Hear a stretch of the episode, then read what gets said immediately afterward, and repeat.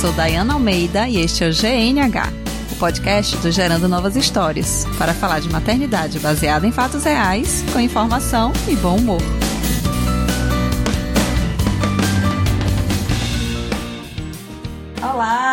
Sejam bem-vindos a mais um GNH Podcast. E o assunto de hoje é um assunto muito especial e também muito delicado, tão delicado quanto um bebê que nasce aos sete meses. Então hoje nós vamos falar sobre prematuridade. E bebês prematuros são aqueles que nascem até 36 semanas e 6 dias, né? Antes de completar 37 semanas. É, no Brasil isso está em torno de 12,4% dos nascidos vivos, ou seja, são muitas pessoinhas nascendo antes das 37 semanas de gestação gestação. Então, os prematuros eles estão classificados de acordo com a idade gestacional também, quando nascem. Tem o prematuro limítrofe, que é nascido entre 37 e 38, um prematuro moderado, nascido entre 31 e 36 semanas, e um prematuro extremo, nascido entre 24 e 30 semanas de idade. Então, para falar sobre isso, eu trouxe hoje uma convidada muito querida e muito especial, mãe de um prematuro moderado. É isso, Cris? Isso. Então, Ana Cris Telésforo, uma grande amiga de longa data e que passou por essa experiência e se dispôs a conversar aqui com a gente um pouco,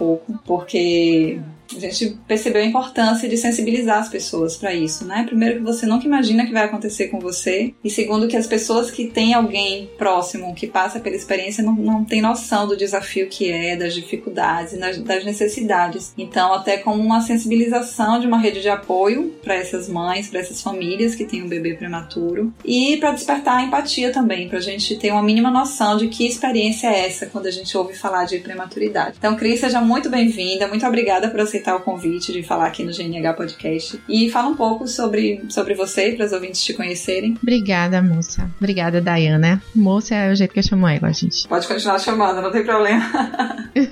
é, meu nome é Ana Cristina, eu sou mãe de Luciana, que hoje tem 3 anos, nasceu a termo, numa gestação super tranquila, e mãe de João, que nasceu com 31 semanas e 6 dias. João tava a gestação também super tranquila, fui para um exame de rotina, uma ultrassonografia ultrassonografia de rotina e quando eu cheguei lá, a ultrassonografista começou o exame e verificou que tinha alguma coisa estranha naquele exame e pediu para fazer um Doppler. Ela fez um Doppler e verificou que existia um problema na artéria umbilical. Estava tendo uma interrupção na artéria umbilical e que João estava muito abaixo do peso da idade gestacional dele e me encaminhou para emergência, inclusive já dizendo que eu teria que tomar corticoide para fortalecer um pouco o pulmão dele e que poderia ser feito o parto é, no dia seguinte. Então eu saí da ultrassom e fui direto para o hospital, esperando que poderia acontecer de realmente realizar o parto no dia seguinte. Aí começou a história de João. Eu fico imaginando como é receber uma notícia dessa numa consulta de rotina, né? E eu lembro que você estava planejando um parto natural para o nascimento de, de João. Tava, inclusive, numa busca, assim, né, para ver quais, quais, eram os hospitais. A gente estava com problema aqui de, com algumas maternidades. E fico imaginando como é que ficou seu coração, né, de ouvir isso. E ao mesmo tempo fico lembrando da sua calma, da sua tranquilidade. Fala um pouco sobre esse sentimento de receber essa notícia, de como é que foi isso na sua cabeça e, e na sua vida, né? Essa, essa organização, tipo, você não tava, tava nada previsto e de repente você vai ter uma consulta e seu filho pode nascer no dia seguinte. É, o primeiro momento é um susto, né? Realmente, ela falava assim: Olha, você precisa ir pra, pra emergência agora. Aí eu falava: Doutora, eu vou ter consulta sexta-feira com minha obstetra. Ela falava: Você não tá entendendo, você tá num, num problema muito grave. Você precisa ir agora, você precisa fazer seu parto, talvez amanhã. Aí você, sei lá, no meu caso, eu entregava a Deus e dizia assim: Se for melhor para João, que seja feito, né? E eu não tinha muita noção do que, que era isso, nem do, de como ele estava, nem do que seria essa prematuridade. É, como você falou no início, assim, a gente não tem realmente uma ideia do que é um bebê prematuro. Uhum. A gente ouve falar, nasceu de sete meses e tá bem, mas quando você passa pela situação, realmente você não tem noção do que está acontecendo. Eu não sentia nada, não tinha nenhum sintoma, né? eu não tive sangramento, eu não tive dor, eu não tive nada. Então, para mim ainda era mais difícil, talvez até por conta disso, né? Porque para mim a gestação tava normal. Como é que alguém tava me dizendo que meu filho não tava bem? Sim. Assusta um pouco, assim. Sim, sim. E eu dei entrada na emergência, realmente, assim, o médico falou, ó, a gente vai fazer a aplicação do, do corticoide e no dia seguinte a gente vai fazer uma ultrassom pra verificar se vai fazer o parto ou não. Aham. Eles falam assim. Pra eles é, é comum, né? Tipo, todo dia acontece. pra É. quem tá ali passando pela situação, tendo isso, né? Essa realidade sendo posta, assim, pela primeira vez. Deve ser muito, muito chocante mesmo. E aí, assim, o que ele, o que ele apresentou foi uma restrição de crescimento intrauterino, né? Que se chama. Exatamente, eles tinham uma restrição de crescimento intrauterino e, vinculado a isso, ainda tinha essa interrupção da artéria umbilical. Significava que ele não estava recebendo né, alimentação suficiente para nutri-lo lá dentro.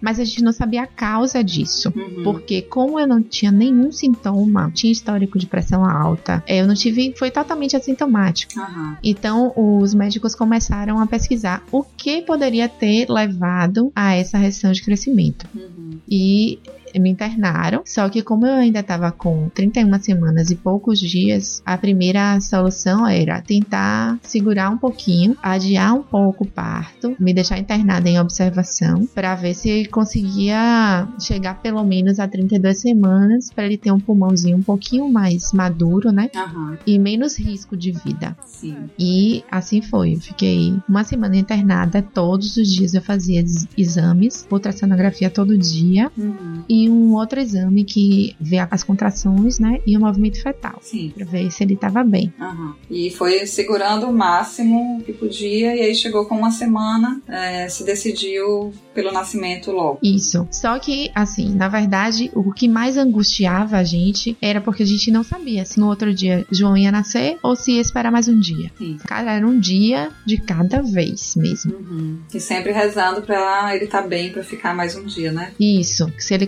ficar mais um dia, até que a gente observou que nos ultrassons o líquido estava reduzindo, o líquido amniótico estava reduzindo. Tinha uma variação, na verdade. Aham. E essa variação dizia que um dia estava no nível bom, no outro dia estava no nível baixo. Apesar de eu não perder líquido visivelmente, estava se perdendo líquido, não sabe como. Hum. Então, por conta disso, resolveu se interromper a gestação com 31 semanas e 6 dias. A previsão era que João nascesse com 1,1 kg. Ele nasceu com 1,4 kg, o que pra gente já foi uma vitória. É, de João Grandão. É, a outra questão era a questão respiratória, né? Sim, que é a principal intercorrência, né? Normalmente da prematuridade, que o pulmão ele não, Isso. não amadurece nesse período aí. Não amadurece os pulmões suficientemente, né? Aham. Mas quando ele nasceu, no parto, essa questão da respiração foi muito bem. Ele nasceu e foi direta para um aparelho que eles chamam CPAP, que é um aparelho que coloca externamente, né? Ajuda a respiração externa. Sim. Só que depois de 48 horas, ele teve complicações e precisou ser entubado. E como era o seu contato com ele, assim, logo depois de- do nascimento? Como é que foi? Você teve como, como segurar ele no colo? Teve esse, esse contato próximo? Ou ele já precisou de cuidados imediatos e já, já foi levado? Quando ele nasceu, assim que ele nasceu na hora do parto, a médica me trouxe, né? Aham. Ele não conseguiu ser amamentado porque ele já precisou do respirador. Mas eu vi, ela colocou pele a pele comigo Aham. e levou ele pra UTI NEL. Ah, que bom que vocês tiveram esse contato E inicial. assim, na verdade, eu também tava na UTI, porque antes do parto eu precisei ir pra UTI tomar uma medicação, porque deu um- uma infecção, Aham. um índice de infecção, e eu precisei tomar uma medicação. Então eu precisei ir pra UTI, fiquei quatro horas na UTI antes do parto, e logo depois do parto eu precisei voltar pra UTI. Então eu não pude ver João, ele nasceu às 5 horas da tarde, eu só vi na hora do parto, e eu só pude ver no dia seguinte, às 11 horas da manhã. Nossa. Eu acho que isso daí foi bem, bem sofrido pra mim. Não. Como você falou, eu planejava um parto natural, assim como o de Luciana, da minha primeira filha, eu planejava natural, mas infelizmente também não foi possível. Uhum. Eu tive que fazer uma cesárea, né? De João também eu sonhava com um parto natural. Infelizmente, de novo, não foi possível. Mas assim, esse tempo que eu fiquei na UTI foi bem complicado porque a gente não tinha, eu não tinha notícias dele lá. Aham. Eu tava isolada, apesar de também não estar sentindo nada, não, não ter nenhum sintoma. Mas como eu tinha que tomar essa medicação, eu precisava estar em uma observação constante. Uhum. E logo depois do parto eu precisei precisava continuar nessa observação. Aí, quando foi umas 10 horas da manhã, foi que eles me liberaram. E aí eu tinha que ir pro quarto primeiro, para depois eu poder ir pra UTI NEL, que é onde ele tava. Então eu fiquei esse período todo, assim, sem notícias de sem notícias assim. Meu irmão tava me acompanhando e ele conseguiu entrar na, na UTI para falar comigo, apesar de não ser horário de visita. Eu pedi para o médico para ter notícias de João, porque eu tava tendo uma alteração também no, no coração. O meu eletro tava dando uma alteração. Aí eu conversei com o médico que achava que essa alteração era porque eu também não tinha notícias dele. Falta né? de João, né? É. Aí eles conseguiram que autorizaram meu irmão ver João e entrar para falar comigo. Depois disso, aí regularizou e eu consegui ter alta da UTI. E aí fui pro quarto e quando foi 11 horas, que era o horário de visita da UTI eu consegui ver João. Uhum. E aí, como é que foi esse, esse encontro? Você ainda não podia, tipo, pegar no colo? Como é que foi esse primeiro contato? Esse segundo contato, né? É, não podia pegar no colo. Ele tava na incubadora. Ele não tava entubado ainda, ele tava no CPAP, né? Que é esse aparelhozinho que coloca. Assim, é muito difícil porque você realmente sonha de poder pegar seu filho no colo, amamentar, como eu fiz com o Luciano, e eu não pude fazer isso.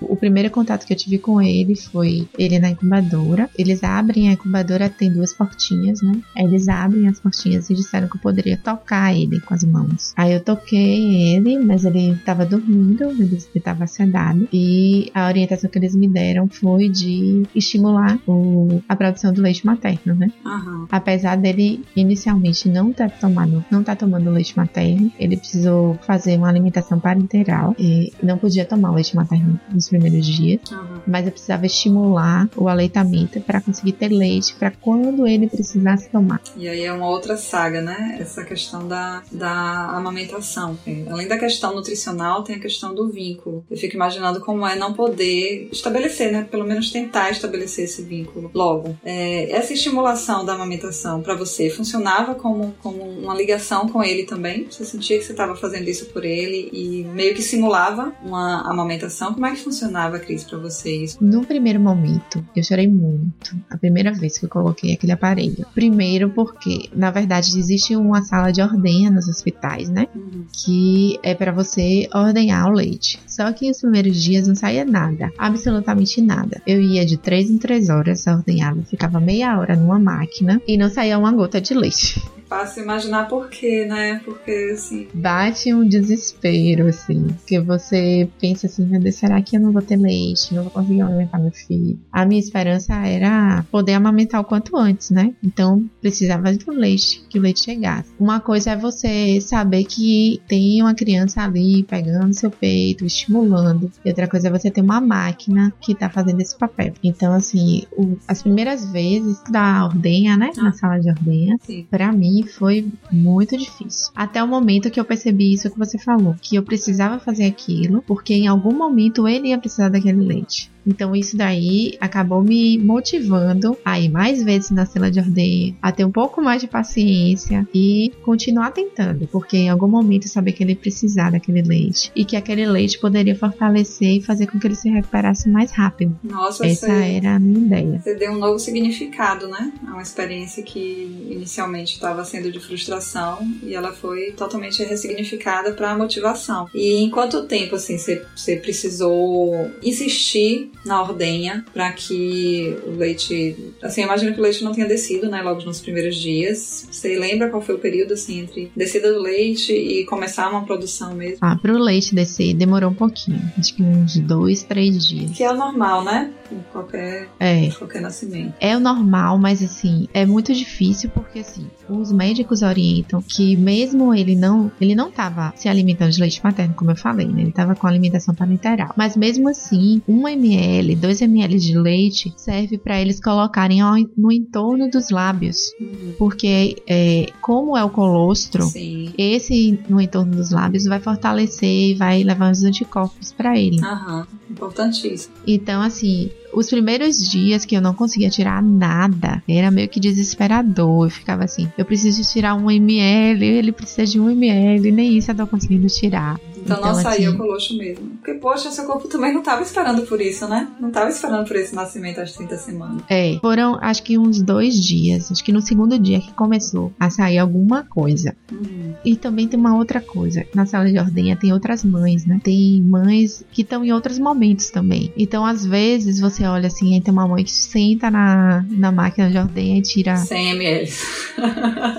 Ostenta 100 ml. E você tá ali Ai, meu Deus, eu não consigo 10 ml, 5 ml. E aí depois, né, com o passar do tempo, quando o leite começou a descer, eu me colocava no lugar das outras mães, as mães que chegavam no primeiro dia e não conseguiam também tirar o leite. Eu falava, calma, vai dar tudo certo, você vai conseguir. Uhum. Porque realmente é bem difícil. Você, você sabe que seu filho tá precisando, ao mesmo tempo você parece que o seu corpo não tá respondendo no tempo, entendeu? Uhum. Você precisa entender esse tempo do seu corpo pra poder aceitar de que uma hora o leite vai vir, que você vai conseguir amamentar. E eu lembro que, eu lembro não, eu sei que você virou um ativista, né, em relação ao aleitamento materno, principalmente em relação à doação, não é, de leite materno. Você quer falar um pouco sobre isso também? Sim, então, na verdade, como eu vivi essa realidade, o que eu percebi percebi que muitas mães, inclusive mães da NEL que a gente chama, né? Que mães de UTI, né? Quando o bebê tá lá, ele não suga, né? Uhum. Pelo menos o João foi um dos casos, ele não sugou. E então a gente precisa estimular para que continue se produzindo leite, para que não se perca a produção de leite. Só que esse estímulo é como? É você tirando o leite. Só que o que é que você faz com aquele leite? Né? Muitas mães estimulam e jogam fora. E a gente sabe que muitas mães não podem ou não conseguem conseguem amamentar. Então, aquele leite que uma mãe que tem um bebê e não tem mel e que tá jogando fora pode ser aproveitado por um outro bebê que precisa também muito daquele leite. Sim. Eu comecei a perceber a necessidade de se doar esse leite, que é retirado para estimular essa amamentação, uhum. né? E a partir daí eu entrei em contato com os bancos de leite daqui de Salvador, principalmente um dos bancos de leite, e comecei a trabalhar com eles essa questão da doação do leite. Não só com eles, mas assim, eu tentava tentava sensibilizar as mães lá no, no hospital, o pessoal lá do, do, lactário, né, que é onde a gente tirava o leite, porque muitas mães têm problemas também de mastite, porque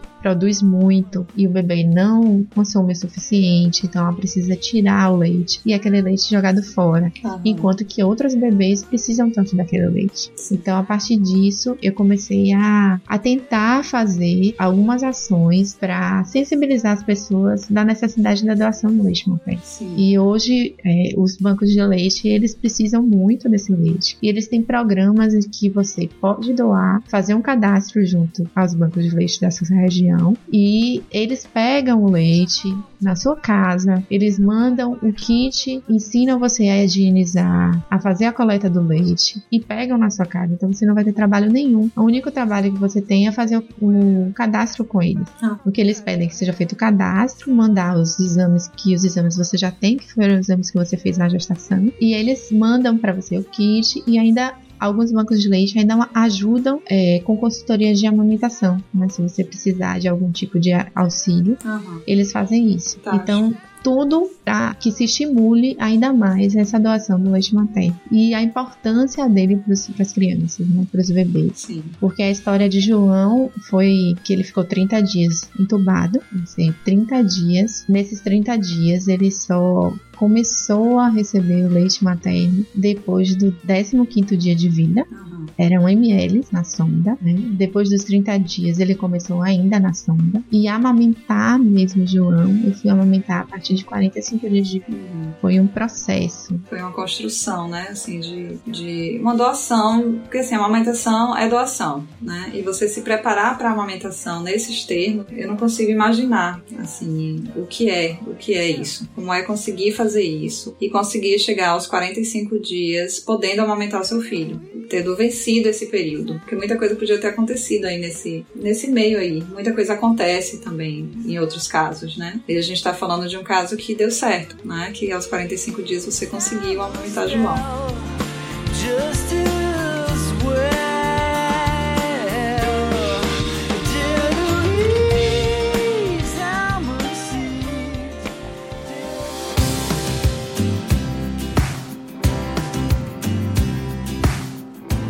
Falar um pouco sobre essa, essa primeira vez que ele mamou no teu peito. A primeira vez que ele mamou foi muito emocionante. E durante esses 45 dias tiveram sim intercorrências, inclusive com redução da produção de leite. Como ele não sugava, é, a minha produção de leite começou a cair muito. E inicialmente eu resisti a tomar a medicação para aumentar a produção de leite. Então eu tentei homeopatia, eu tentei chás, inclusive chá da folha de manga, que disseram que era muito bom. Comia muito derivado de, de milho, mas não adiantou. Eu tive que realmente, em algum momento, apelar para a medicação. E com a medicação eu consegui aumentar a produção de leite e consegui manter essa produção até os 45 dias. Quando chegou no momento dele pegar no meu peito, foi muito emocionante. Eu chorei Todo mundo na Nel olhava pra mim e chorava também. Eu chorei com você me contando. Foi realmente uma vitória. Uhum. A primeira vez que eu peguei ele no colo também, que eu peguei ele no colo com 30 dias de vida. Daqui a pouco acorda de novo. Daqui a pouco é a minha também. Mas GNH é sempre emoção, gente. É um tal de uma corda daqui, outra corda de lá. É um tal de esperar dormir pra, pra poder gravar. É um tal de não deixar a criança cochilar de tarde para dormir cedo à noite porque tem gravação. A gente faz essas coisas todas por vocês. Verdade. Mas me conta, você tava falando da emoção que foi você amamentá-lo pela primeira vez. Não, você falou das intercorrências, que você teve que fazer todo uma, um tratamento, né, para manter esse fluxo, já que a principal forma de você estimular a produção de leite é a sucção do bebê e isso não estava acontecendo, então você teve indicação de uma, de uma série de outras coisas e que finalmente você conseguiu amamentá-lo. Lá na ANEL, eles, eles nunca dizem, né? Tipo assim, amanhã você vai amamentar, ou amanhã você vai ter alta. Eles deixam tudo pra na hora que você chega pra visita. E no dia de amamentar, foi assim. A primeira vez que eu peguei ele no colo, ele tava com 30 dias de vida. E eles fazem o mensário, né? Que a gente faz. Lá eles também fazem. Aí colocaram um cartaz pra ele, balão e tal. Ah, e aí eu cheguei, aí fiz a minha oração toda vez que eu chegava a fazer minha oração com ele. Eu já tava saindo, a enfermeira olhou pra mim e perguntou se eu queria pegar ele no colo. Hum. Aí eu disse, claro que eu quero pegar ele no colo. Só que ele tava muito cheio de aparelhos, ele ainda tava entubado. Aí ela disse, não, mas a gente vai dar um jeitinho aqui. Aí eu corri, fui lavar minha mão de novo, vai me ajeitar toda pra pegar ele no colo. Se arrumar pro Aí eu, encontro, eu né? lavando a mão e as lágrimas escorrendo feliz da vida e ninguém tava entendendo nada. As pessoas que estavam entrando pra visita eu vou pegar minha filha no colo, eu vou pegar minha filha no colo. Oh. Aí eu peguei ele no colo com 30 dias. E depois disso, assim, no dia seguinte, ele teve uma recuperação muito boa. E começou a evoluir muito rapidamente depois que eu peguei ele no colo. Eu acredito muito que é, um dos fatores que ajudou foi o contato, né? Sim, não tenho dúvida nenhuma, nenhuma, nenhuma. Ele saiu do tubo com dois dias depois que eu peguei no colo. E ele teve uma evolução muito boa, clinicamente falando. Uhum. E com 45 5 dias, assim como com 30 dias, eles não me avisaram nada. Aí eu cheguei lá, eles falaram assim: mãe, hoje você vai amamentar. Eu lembro que eu tava com uma roupa assim, nada adequada pra amamentação, sabe? com a roupa ficou de aspecto de fora no hospital.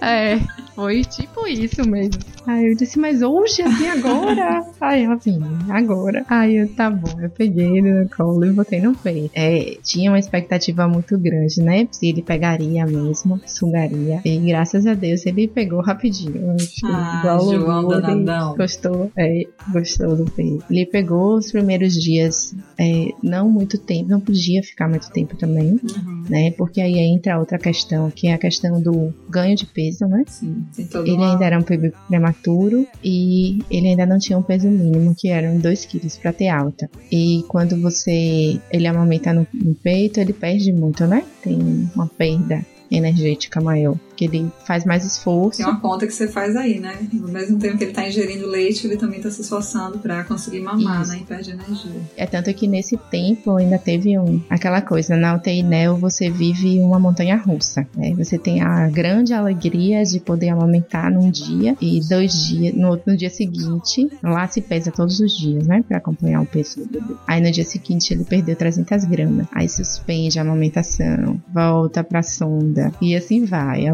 NEL é isso. É uma montanha russa. Um dia tá ótimo, no outro dia nem tanto, no outro dia você vai de novo, a notícia pode ser boa, outro dia não tão boa, mas você tem que se segurar na fé. Uhum. E assim aconteceu com o João. Primeiro dia, amamentei, tudo bem. No segundo dia, ele perdeu 300 gramas. A gente teve que suspender a amamentação por dois dias. Ele voltou só pra sonda. Depois a gente começou a amamentar só uma vez por dia, que eu tava amamentando duas vezes. Uhum. E aí comecei a aumentar só uma vez e o restante com sonda. Aí aos pouquinhos a gente foi aumentando a quantidade de vezes que a gente amamentava e dando também a sonda. Aí foi intercalando. Depois comecei a dar a amamentação, no caso do hospital lá. Eles dão na mamadeira, que é uma coisa que a gente questiona, né? um Aham, pouco. sim. Mas é uma questão do protocolo hospitalar, no caso desse hospital que ele ficou internado. Então ele, ele já começou lá mesmo, ele tomava complemento é, na chuquinha. Uhum.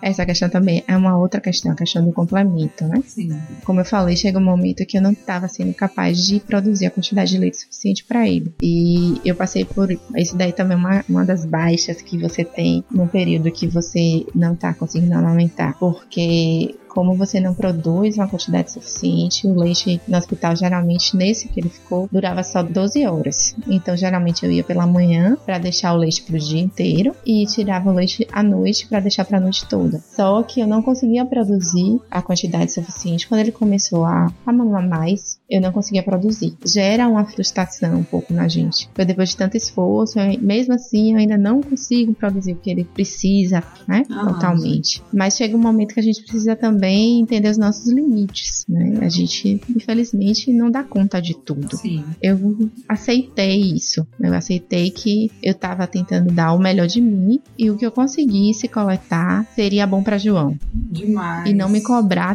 tanto eu produzir a quantidade que ele precisava.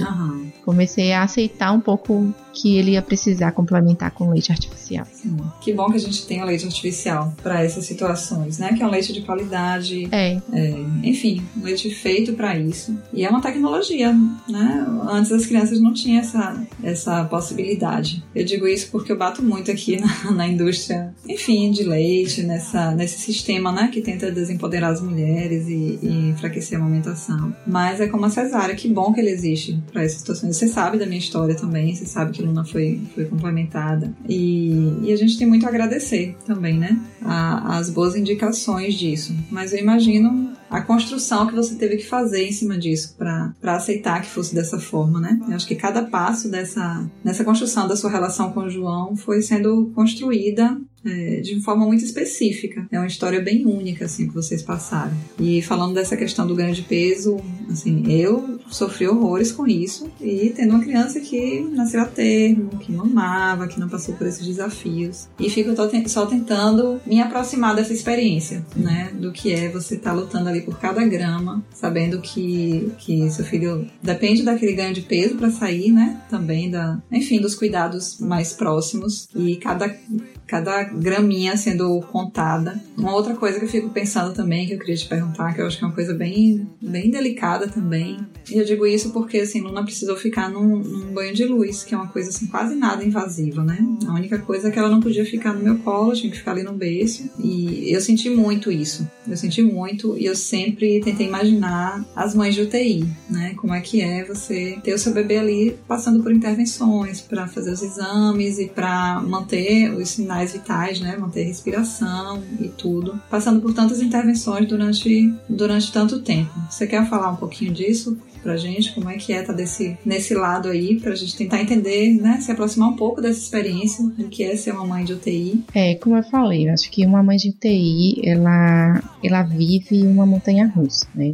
Você, eu lembro que todos os dias que eu chegava no hospital, é, primeiro lugar que eu ia era no lactário, né, para tirar o leite. Aí quando eu conseguia tirar a quantidade de leite suficiente, era a primeira graça do dia. Depois a gente subia para ir para para visita. E a visita, antes de entrar, eu já ia rezando. Era para ver se eu conseguia ter boas notícias, porque realmente são muitas intervenções que eles têm, né? É, João, eu falo de João, ele fez muitos exames lá dentro. Ele teve uma variação muito grande. né? Ele teve muito tempo no tubo. Depois do tubo, ele ele teve uma infecção. Essa infecção Então, é, não se descobria o que que era, né? Então, fizeram muitos exames nele. É, eu cheguei um dia lá mesmo, ele estava todo furadinho, vários, vários furos, porque eles estavam tentando um acesso e não estavam conseguindo. Então, tiveram que fazer uma mini cirurgia, fazer um acesso central, João. É bem difícil você ver seu filho nessa situação, bem difícil mesmo. Não é todo mundo também que consegue acompanhar isso. Eu digo todo mundo, inclusive família. Né? Uhum.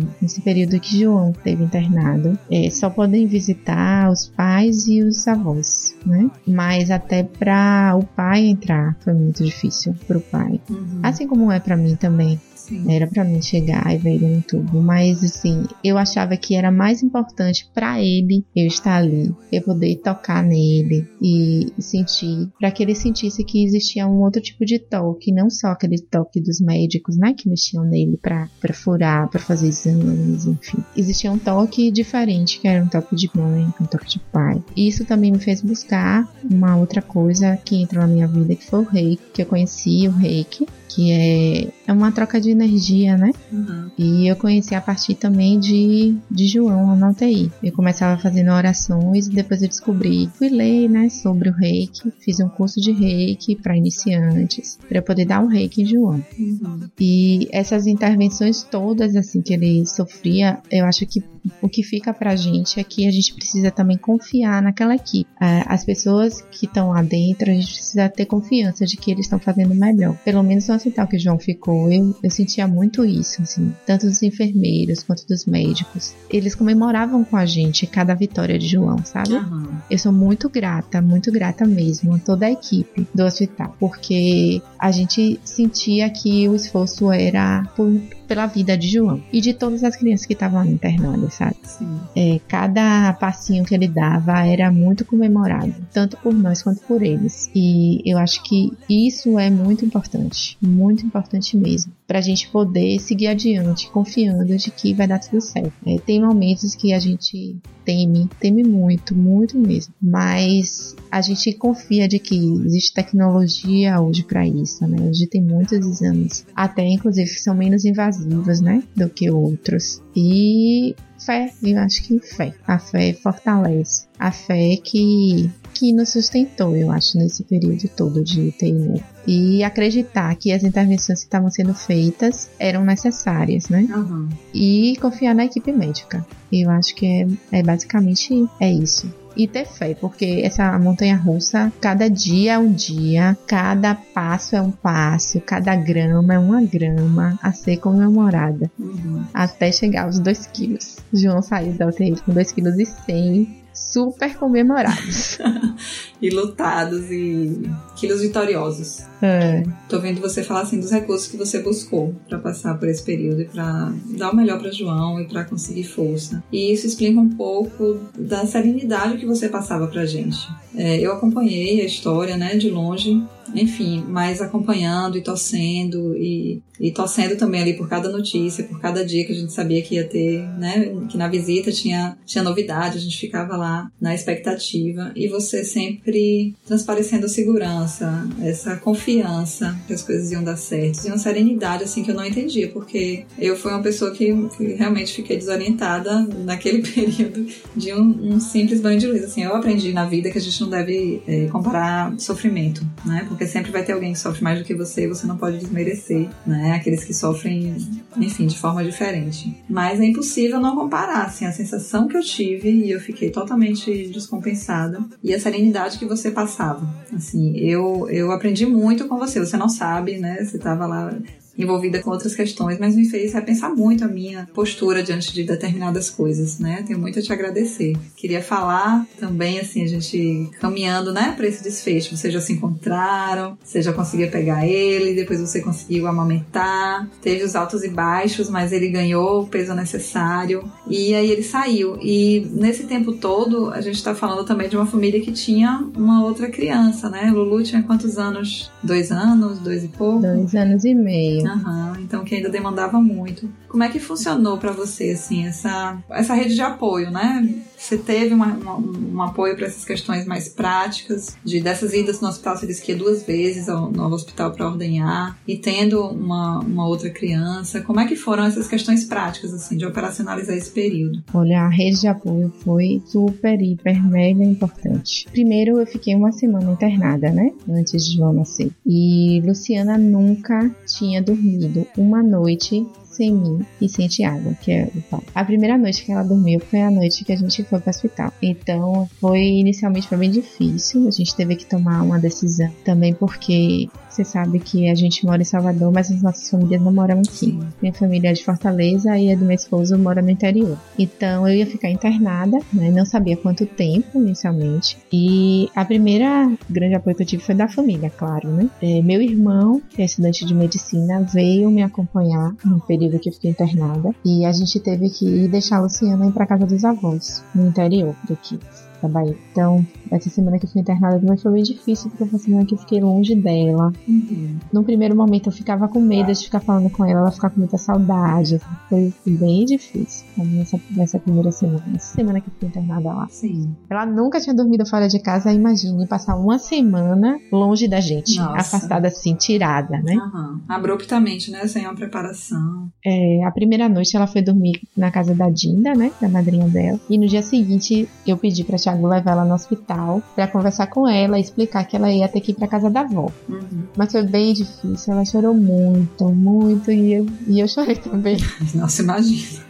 Foi bem difícil mesmo. Mas ela ficou essa semana lá e depois dessa semana que João nasceu, né? Eu tive alta do hospital e a gente trouxe Lulu de volta. E aí meus pais vieram para ficar com a gente, que, que, também foi essencial nas nossas vidas, o período que eles ficaram aqui com a gente. Uhum. Porque eles me apoiavam, né? Eu, saía, eu tinha que sair de noite e ficar, eles ficavam com a Luciana, botava ela para dormir. Ela sentiu também, né? Claro, você imagina, e até hoje às vezes ela ainda fala, né? Mamãe, é, o hospital, a gente vai ter que ir no hospital. Vontade. Porque a gente saía e falava com ela, mamãe vai ver João, o João tá no hospital, uhum. né? E foi, acho que pra na cabecinha dela, João nasceu, mas João não tá aqui, né? Ela sabia que existia João, mas ela não via João.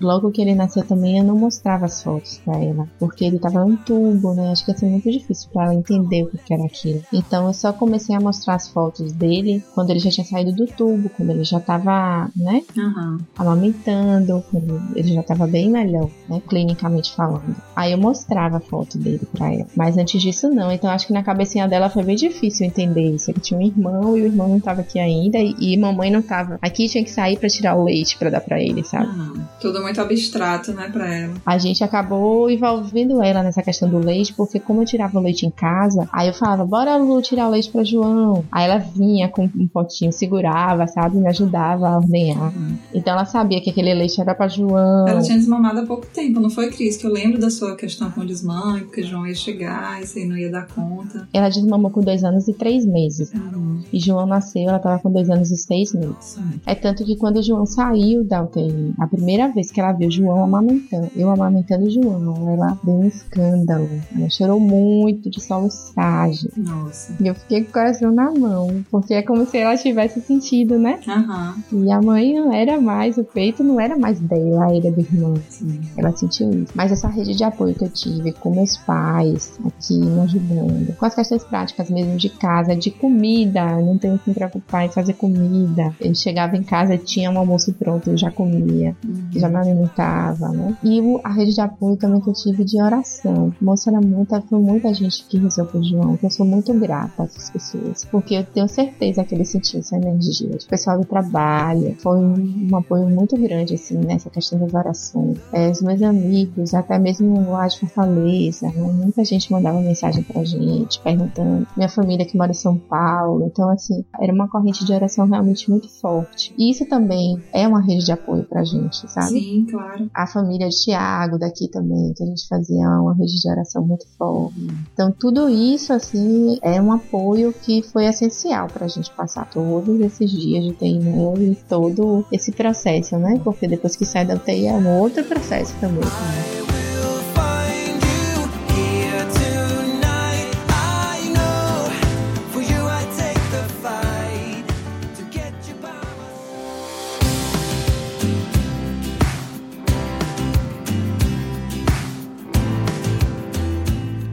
Gente fala sempre aqui no GNH sobre a importância dessa rede de apoio no puerpério, né? Puerpério é uma fase que se demanda muito, né? Que o bebê demanda muito, que você tem que estar ligado ali nesse vínculo, né? Que já puxa muito de você e daí você ter a necessidade de ter pessoas te apoiando com as questões mais práticas. Pensando num puerpério sem o bebê no colo, nossa, isso deve ser uma demanda emocional. Deve ser não, a gente viu o quanto é, né? Você falou de tantas situações difíceis aqui que a gente nem imagina que acontece. Desde é, o nascimento e você não poder né, ter esse contato próximo logo no início, até, sei lá, você tá amamentando mais novo e a mais velha tá chorando porque tinha desmamado. Então são coisas tão. que a demanda emocional é tão grande que essas questões práticas realmente são imprescindíveis de que tenha essa, essa rede de apoio. Daí a importância das pessoas todas entenderem, né? Estarem sensibilizadas para isso, para entender o que é essa situação de você estar tá lidando com uma família que tem um bebê prematuro. O puerpério sem o bebê no colo, acho que um dia dos mais difíceis é quando você tem alta do hospital, depois que o bebê nasce, e você vai sozinha para casa, sem o bebê no colo. Esse dia é um dos dias mais difíceis. Acho que para toda mãe de TI é quando você chega em casa, aquilo que você tinha preparado é tudo, né? Uhum. No meu caso, eu não fiz é, quarto para bebê, porque eu não, também não tinha feito para para então eu não tinha feito para João. As roupinhas que eu comprei nenhuma dava no João. Sim, ainda tem isso, né? O bebê prematuro ele é muito petititico para as roupas de até de RN. Como é que funciona ele isso? É... Tem lojas que vendem roupas para prematuros? Como é que é? Então, na verdade, é, poucas lojas que têm roupas para prematuros. Poucas mesmo. No primeiro momento, né, lá atrás, quando a médica falou que eu tinha que ir pro hospital para ter João, eu não tinha a mínima noção de como era isso. Né? Não tinha lavado nada ainda, não tinha nada pronto. Aí eu lembro que eu liguei pra minha amiga daqui, que é a Dinda de Lulu, e falei assim: Dinda, por favor, me ajude, lave umas roupas e sim, e mande para mim, porque João pode nascer amanhã. Não sabia eu que João ia pra UTI uhum. e que na UTI não se usa roupa. eu não tinha noção disso, gente. Na UTI não se usa roupa, né? Ele, João era muito pequenininho, então ele não usava nada, né? Nem uma roupa. Ele usava o lençol do hospital e bem depois eles começaram a me pedir meinha, luvinha e touca para o cabelo, uhum. para botar na cabecinha. Então essas foram as primeiras coisas que eu precisei comprar para João. Já bem depois. Só que como eu falei, nada cabia nele, né? Tudo que eu tinha era muito grande. Uhum. E eu ia nas lojas, as lojas não tinham tamanho. Tamanho RN é muito grande para prematuro. O que me salvou nessa história toda foi tem uma loja aqui em Salvador que vende para prematuro, que a gente descobriu e aí todas as mães de lá compravam as mesmas roupas. as fardinhas, né, dos bebês. e tem uma amiga que mora em Curitiba, que ela teve gêmeos e teve prematuro também. E aí ela mandou praticamente enjoval para mim, uhum. né, de roupinhas de bebê prematuro. Ah, que legal. Foi o que me salvou inicialmente, porque eu ainda saí para comprar tal, mas até o que eu comprava ainda era grande para João, porque ele era pequititico. Uhum. É uma dificuldade que a gente tem. E também quando a gente chega em casa sem o bebê, é uma, uma falta que faz. Uhum. Tá faltando, né? Imagina. Ele não tá aqui. E aquela coisa de que eu não tô cuidando dele, alguém está cuidando dele por mim, né? E a gente volta na confiança de que aquelas pessoas que estão ali, né, aqueles profissionais, têm é, um amor por aquelas crianças que estão ali na né? Uhum. Isso nos tranquiliza um pouco. Mas sempre o coração da gente fica na mão. Nossa, não tenho dúvida disso. Imagina. E uma outra coisa também que a gente não falou e que eu acho que é importante, assim, que é a questão. Eu tive cesárea, né? Uhum. Então eu tava operada e mesmo assim eu tinha que ficar subindo e descendo no hospital, indo para o hospital, voltando para casa, né? Tendo resguardo pra mãe de UTI não há, não existe. Sim. Porque dois dias depois, três dias depois, quando você tem alta, você tem que voltar e. Ficar indo e voltando, né? De casa para o hospital e. Isso. Uhum. Então, assim, é, o que eu falo também é um, um cuidado que essa mãe, esse apoio que ela tem que ter em casa, né? Que alguém possa fazer uma comida boa para ela, né? Que dê essa sustentação para que ela se sinta um pouco mais acolhida e consiga passar esse resguardo, esse puerpério sem bebê em casa de uma forma mais tranquila. Sim. E fica aí realmente um alerta para as empresas, né, que tem que vende roupa, que vende choval de bebê, que tenham essa preocupação Lembrar, também. Né? dos bebezinhos, a gente estava vendo aqui, mais de 12% dos nascidos vivos nascem prematuros. Então tem aí uma demanda grande para enxoval, né? Eles merecem também roupinhas bonitinhas, inclusive estilosas. É. Não tem que ficar se amarrando as calças para não cair. Gente, as primeiras que eu levei, a gente dobrava. As próprias enfermeiras da UTI eles, elas têm umas técnicas que são. As fraldas são muito grandes também, né? Uhum. Então elas cortam a fralda e amarram assim de lado. A meinha do mesmo jeito. Eles fazem uma amarraçãozinha para poder caber no pezinho do prematuro. A luvinha também. Uhum. Tudo dá um jeitinho para eles ficarem deixar bem. eles confortáveis, né? É, Não que isso seja o mais importante, claro que não. Uhum. Mas eu acho que eles merecem também, né? Claro. Até pra sair do hospital, bonito. Pois é, saída de maternidade, tamanho prematurinho. Eu apoio. Uhum, tamanho prematurinho. Eu apoio também. Uma hashtag saída de maternidade prematurinha. Side. So come on, let's get out.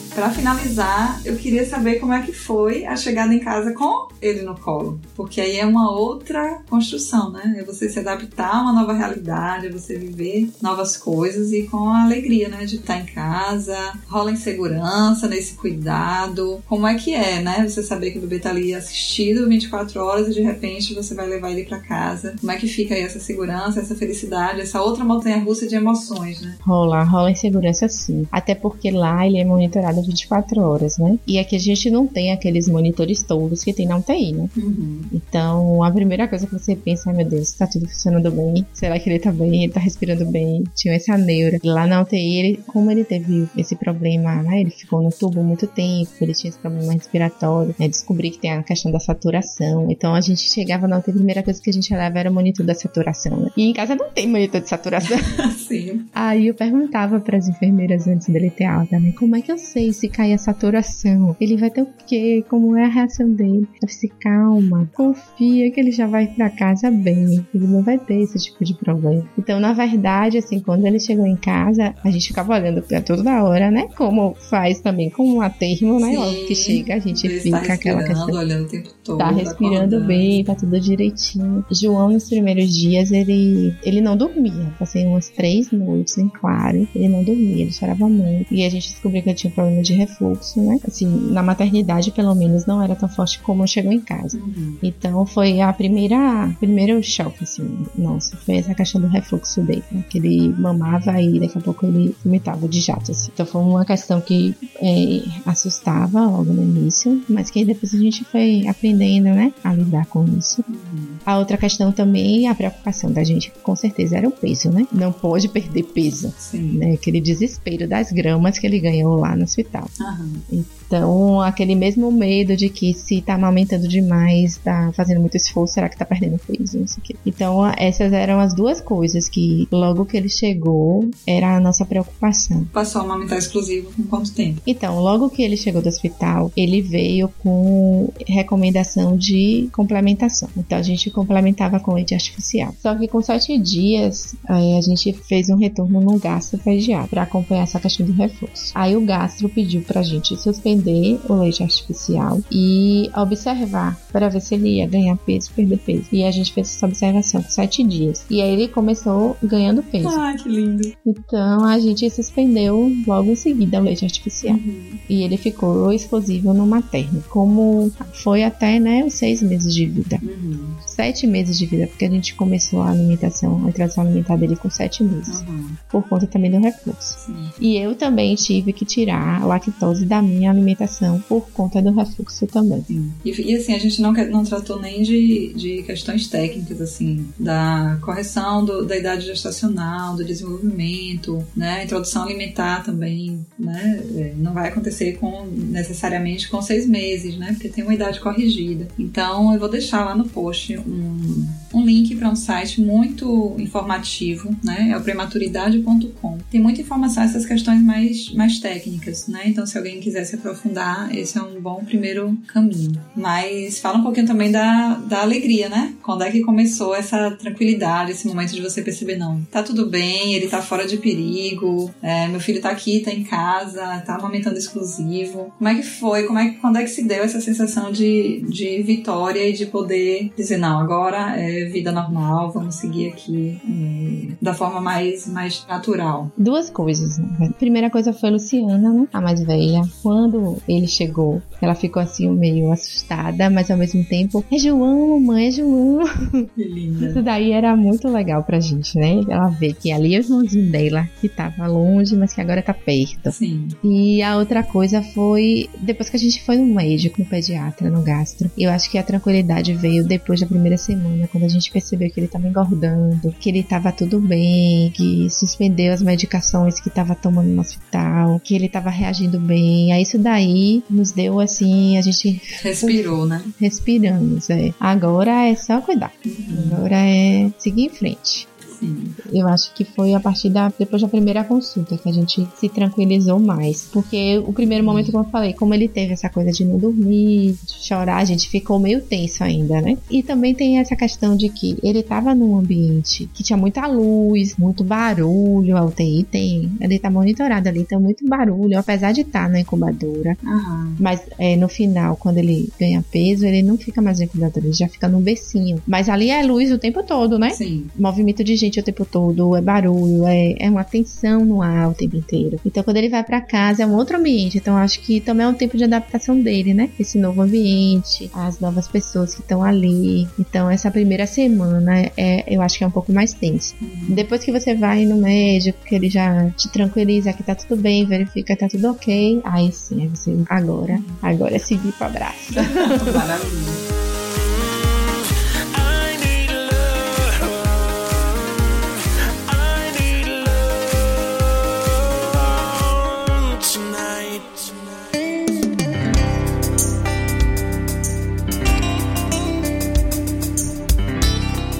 Conta pra gente quem é João hoje. João hoje é um fofo de 7 meses de vida, 5 meses de idade corrigida, começou a introdução alimentar, parece que vai ser um fortinho também, Aham. gosta de comer. Que bom. Ainda comida salgada não tá muito legal, mas a alimentação, a frutinha ele tá comendo bem, né? Aham. Ainda não tá sentando, porque é uma questão né, da idade corrigida, ele tá com 7 meses de vida, mas só com 5 de idade corrigida. Sim. Então, é uma questão que a gente está trabalhando na fisioterapia, né? E essa também é outra questão. Logo que ele sai do hospital, ele tem várias recomendações de especialistas, mas graças a Deus tá tudo bem. A gente tem acompanhamento atualmente de neuropediatra, de gastropediatra, de cardiopediatra e oftalmologia e audição. Sim. Então, os acompanhamentos básicos, assim, de prematuro, pelo menos até dois anos. né? Ele tem que fazer esses exames periodicamente. Uhum. Tudo normal com ele, graças a Deus. Só essa questão mesmo do desenvolvimento motor, que tem que ter o tempinho dele, né? Mas ele tá bem. Aham. Como toda Tá criança, ótimo. né? Já ri, já Ah. brinca com a irmã, já rola. Já faz careta pra aluna, que ela falou da última vez que vocês se encontraram. É, faz careta pra aluna, já dá gritinho. Aham. É um fofo. E, e mama também. Bezerrinho, Ainda né? mama. Que bom, Cris. Aí, esse é João. Aham. Irmão de Lulu, como ela disse.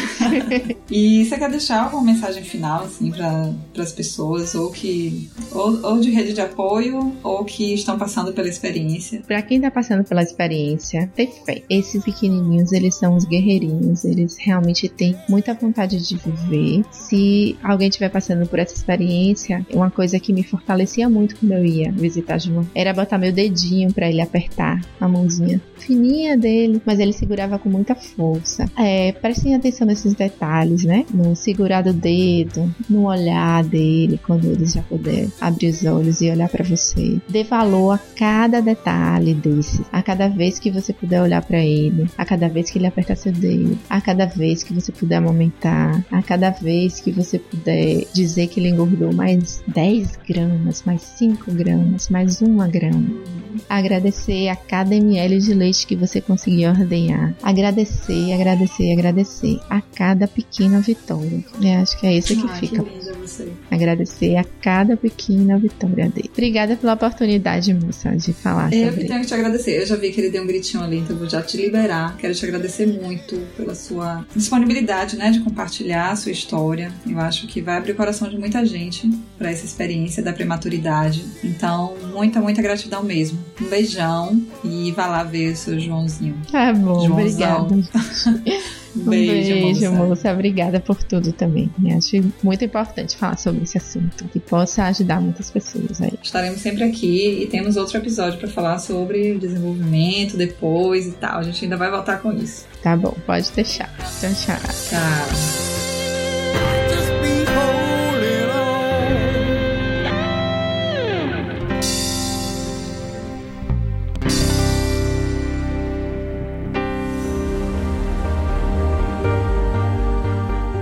Se você que está ouvindo também curte bater esse papo legal aqui, pode mandar e-mail, contato arroba gerandonovashistórias.com.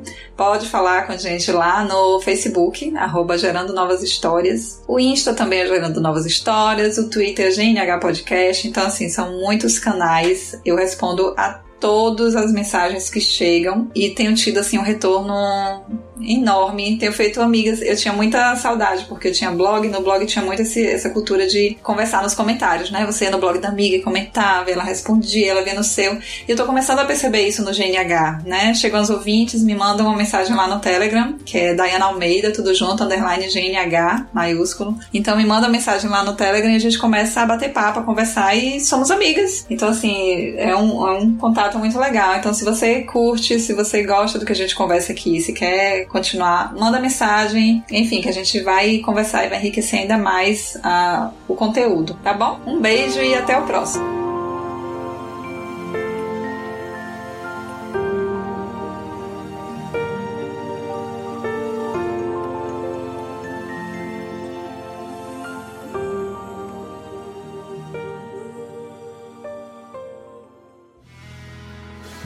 adulto, com a edição do Senhor A.